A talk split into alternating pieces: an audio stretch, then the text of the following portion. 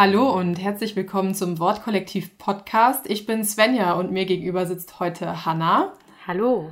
Und äh, Friederike ist heute leider nicht dabei. Das liegt daran, dass ich Hanna besuche in einem thüringischen Dorf, äh, wo sie ihr Gemeindepraktikum im Moment macht. Und die Sache ist die, hier ist leider nicht so sehr guter Internetempfang.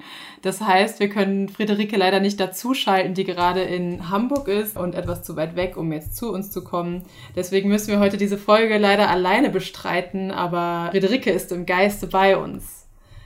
Hanna und ich kennen uns aus dem Studium auch. Wir haben zusammen in Leipzig angefangen zu studieren, Theologie, und sind jetzt beide kurz vor dem Examen. Und vielleicht magst du uns am Anfang ganz kurz erzählen, warum du mit Theologie überhaupt angefangen hast.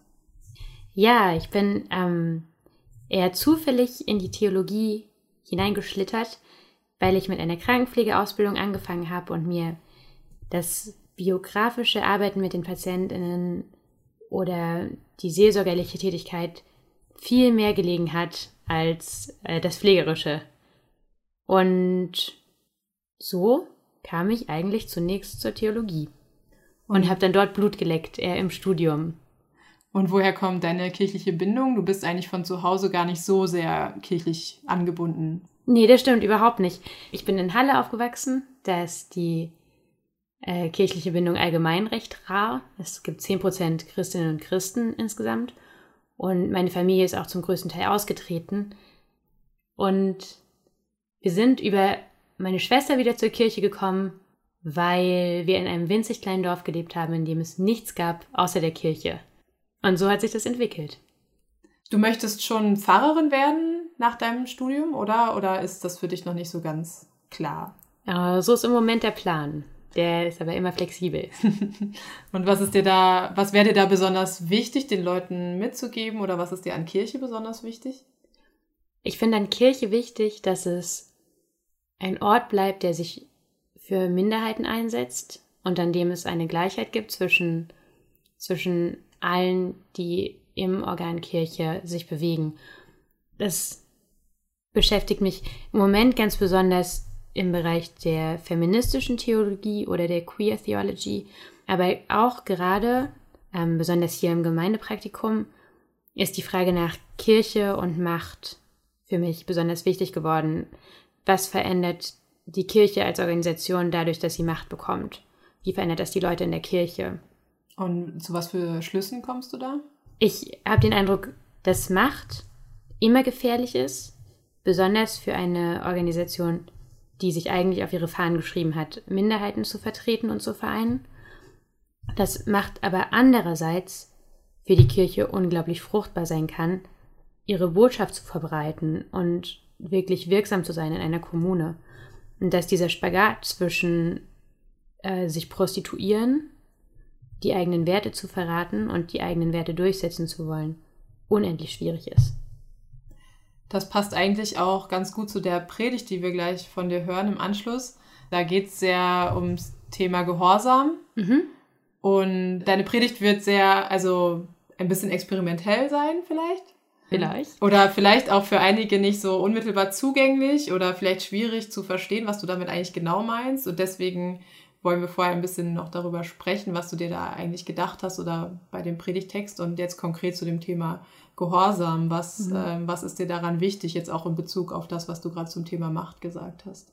Macht ist in der monotheistischen Tradition wichtig, weil wir uns gegenüber unserem Gott eines großen Gehorsams verpflichtet sehen und der einerseits schnell abdriften kann in einen blinden Gehorsam, das kennen wir in der Schriftauslegung nur zu gut, in einer, ähm, in einer wörtlichen Schriftauslegung, der Minderheiten wieder ausgrenzt, andererseits aber auch in einer, in einer absoluten Gehörlosigkeit, also in, einem, also in einer sich selbst Überschätzung in die Gegenrichtung abdriften kann. Also für sich das richtige Maß an Gehorsam zu finden, ist gar nicht so leicht. Und was in meiner Predigt für mich zumindest eine Rolle spielt, ist, dass es unendlich schwierig ist, sich gegenüber einem Gott zu Gehorsam zu verpflichten, den man eigentlich gar nicht hört. Und der im Text, der der Predigt zugrunde liegt, also im Text aus ähm, dem Buch Numeri, für das Volk noch viel präsenter ist. Da spricht Gott mit dem Volk. Ähm, aber wer kann von sich behaupten, dass Gott mit ihm spricht? Was ist dann für dich die entscheidende Wendung in dem Text? Oder wie, was, was wäre guter Gehorsam? Vielleicht mal so gefragt. Guter Gehorsam ist Abstand nehmen von sich selbst und wirklich aufhören. Also der Sinnzusammenhang, nicht nur der wörtliche von Gehorsam und Hören. Aufzuhören, nur sich selbst zu sehen und aufzuhören, was um einen drumherum passiert. Zunächst auf Gott zu hören, was natürlich unendlich bizarr und ungreifbar ist, aber auch auf das zu hören, was der Nächste sagt, und zwar wirklich zu hören, wirklich sich auf das einzulassen. In deiner Predigt kommt so ein bisschen raus, dass das auch das Hören und Gehört werden ganz eng in Verbindung steht. Würdest du da sagen, dass ich immer auch erstmal selber Gehör finden muss mit dem, was, was ich bin, um auch selber hören zu können? Ja, ich glaube, das ist dem Menschen so eingegeben, dass er gar nicht hören möchte, wenn er sich selbst ungehört fühlt. Ja, da vergeht einem einfach auch die Lust am Zuhören, wenn man das Gefühl hat, man ist gar nicht interaktiv mit einbezogen. Vielleicht ist es auch ähnlich in der Gottesbeziehung, dass man denkt, wenn man von ihm gar nichts hört, hat man gar keine Lust, mit ihm in Kontakt zu treten, aber auch andererseits, wenn er gar nicht auf mich hört, möchte ich auch nicht auf ihn hören. Vielleicht kannst du uns kurz nochmal erzählen, wie du diesen Text, den Predigtext aus Numeri für dich gelesen hast und was für eine Entwicklung in diesem Text eigentlich für dich erkennbar ist und welche Entwicklung du auch selber gemacht hast im Lesen dieses Textes. Also Israel steht kurz vor dem Einzug in das Land, wo Milch und Honig fließen. Das weiß das Volk aber nicht.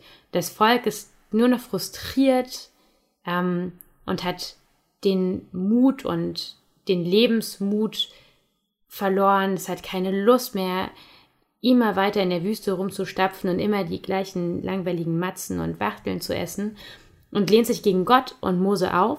Und als Reaktion auf diese Auflehnung schickt Gott Giftschlangen unter das Volk, das die Menschen reihenweise umbringt.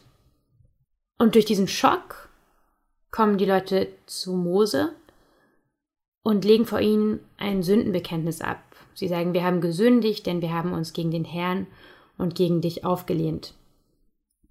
Und Mose legt Fürbitte ein und erhält von Gott eine Antwort und die Anweisung, eine eherne Schlange aufzurichten. Und wann immer das Volk auf diese eherne Schlange schaut, wird es am Leben bleiben, selbst wenn es von den Schlangen gebissen wird. Das klingt alles sehr gewaltvoll und archaisch, wie Gott sich in die, in die Handlung einklingt, indem er die Menschen durch die Schlangen einfach umbringen lässt.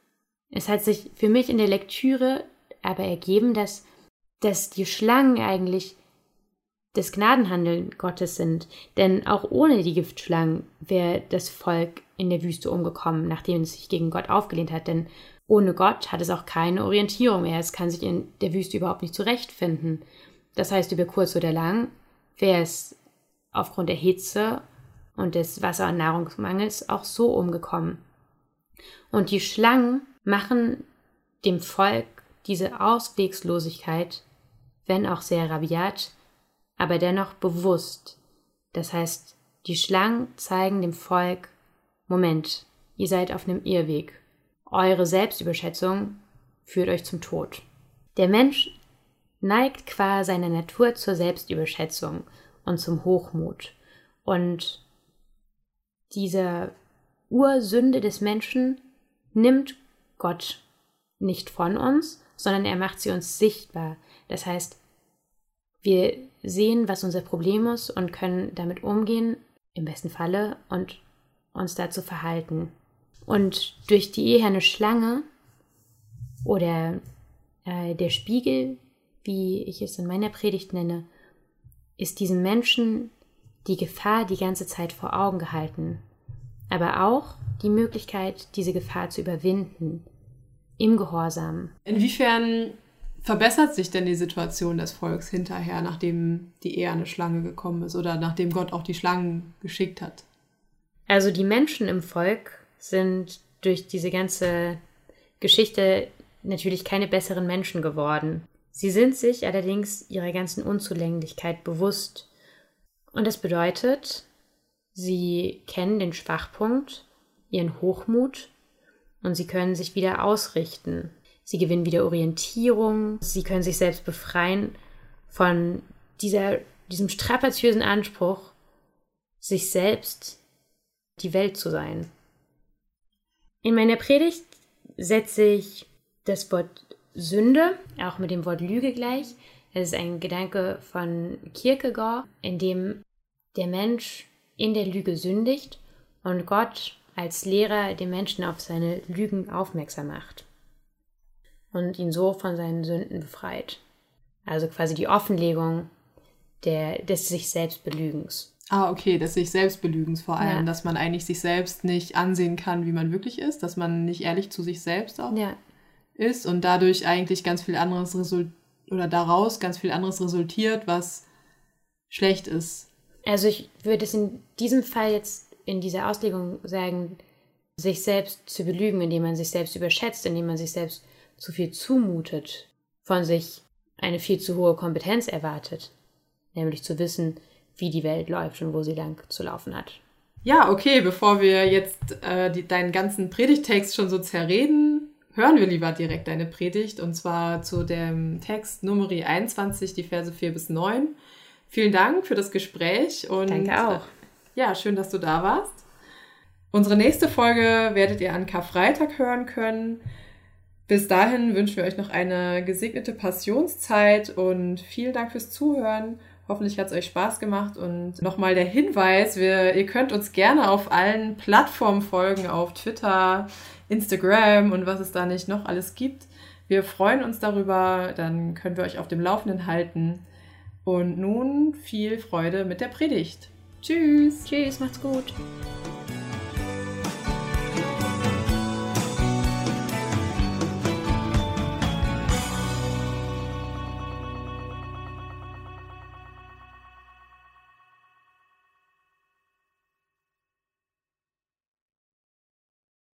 Und sie brachen auf vom Berg Hor auf dem Weg zum Schilfmeer, um das Land Edom zu umgehen. Und die Seele des Volkes wurde ungeduldig auf dem Weg, und das Volk redete gegen Gott und gegen Mose. Wozu habt ihr uns aus Ägypten heraufgeführt? Damit wir in der Wüste sterben? Denn es ist kein Brot und kein Wasser da, und unserer Seele ekelt es vor dieser elenden Nahrung. Frei wollten sie sein. Sie waren es so leid, dieses ewige Hin und Her, hierhin und dorthin, seit fast vier Jahrzehnten. Sie waren des sich sagen lassens überdrüssig. Sie wollten selber sprechen. Und so begannen sie. Jeder rief und proklamierte, schwadronierte und erzählte in die sprechende Menge hinein. Jede ergriff das Wort, und keine hörte zu. Sie verloren die Lust am Reden ohne Ohren und gaben das Sprechen bald auf. Es begann ein jeder in eine andere Richtung zu laufen, in einem anderen Rhythmus und zu einem anderen Ziel. In ihrem wüsten Gewusel stießen sie aneinander, rannten sich gegenseitig um. Der aufwirbelnde Staub machte sie blind und sinnlos trieb es sie durch die Wüste. Sie starben, einsam, zweisam, dreisam, ungehört und ungehörig. Da sandte Gott feurige Schlangen unter das Volk, und sie bissen das Volk, und es starb viel Volk aus Israel. Da kam das Volk zu Mose, und sie sagten, Wir haben gesündigt, dass wir gegen Gott und gegen dich geredet haben. Bete zu Gott, dass er die Schlangen von uns wegnimmt. Und Mose betete für das Volk. Leise krochen die Schlangen, näherten sich unbemerkt ihren Opfern. Unversehens erhoben sie ihre schuppigen Körper aus dem Staub und bissen sich im Volk fest. Den Verlorenen schoss das Gift durch Mark und Bein, ihre ungeduldigen Seelen fieberten, und sie fielen, fielen den anderen auf die Füße. Das Volk irrte ohne Orientierung in den Wüstentod. Doch durch die Zähne der Schlangen setzte Gott dem Irrweg ein abruptes Ende. Indem er sie fallen ließ, fielen sie einander auf. In ihrem Fall fiel die Gnade Gottes ein. Die Leichen im Sand hielten den Staub am Boden. Ihre toten Körper zwangen das Volk, langsamer zu gehen. Die Menge geriet ins Stocken. Sie weinten und schrien, doch hörten sie sich nicht. Ihr Gehör hatten sie mit ihrem Gehorsam abgestoßen. Sie suchten Mose, der schon lange nicht mehr lief, und stellten sich mit zitterndem Herzen zu ihm. Mose sah und hörte und betete. Und Gott sprach zu Mose, Mache dir eine Schlange und setze sie auf eine Stange. Und es wird geschehen, jeder, der gebissen ist und sie ansieht, der wird am Leben bleiben. Und Mose machte eine Schlange von Bronze und setzte sie auf die Stange. Und es geschah, wenn eine Schlange jemanden gebissen hatte, und er schaute auf zu der ehernen Schlange, so blieb er am Leben. Und Gott sah sie und hörte sie und sprach zu ihnen. Den Ungesehenen gab er einen Spiegel. Auf einem hohen Balken wurde er vor dem Volk aufgerichtet. Hoch stand er da, damit die Irrenden ihren Blick ausrichten könnten, wann immer die beißenden Lügen ihr Fleisch malträtierten. So sahen sie sich, die Gesichter von Schmerzen verzerrt durch die Bisse der Schlangen, die einsamen Hände nach allen Seiten Antwort suchend, im Spiegel erkannten sie ihre ganze wundersame Menschlichkeit, ihr relatives Sein. Sie blickten auf ihre rissigen Hände, in denen das Blut pochte vor Verlangen nach einem anderen Sein. Sie betasteten zaghaft ihre Ohren. Fröstelnd legten sie die Finger wie Schalen über sie, und es rauschte. Dann legten sie die Hände ineinander und lauschten göttliches Rauschen, wie das Blut in den Adern, das nicht spricht, aber als leise Melodie der Lebendigkeit doch vernehmbar ist. Sie gaben einander die Hände und Gott hatte ihre Ohren aufgetan. Wer Ohren hat zu hören, der höre. Lift me down off the ground.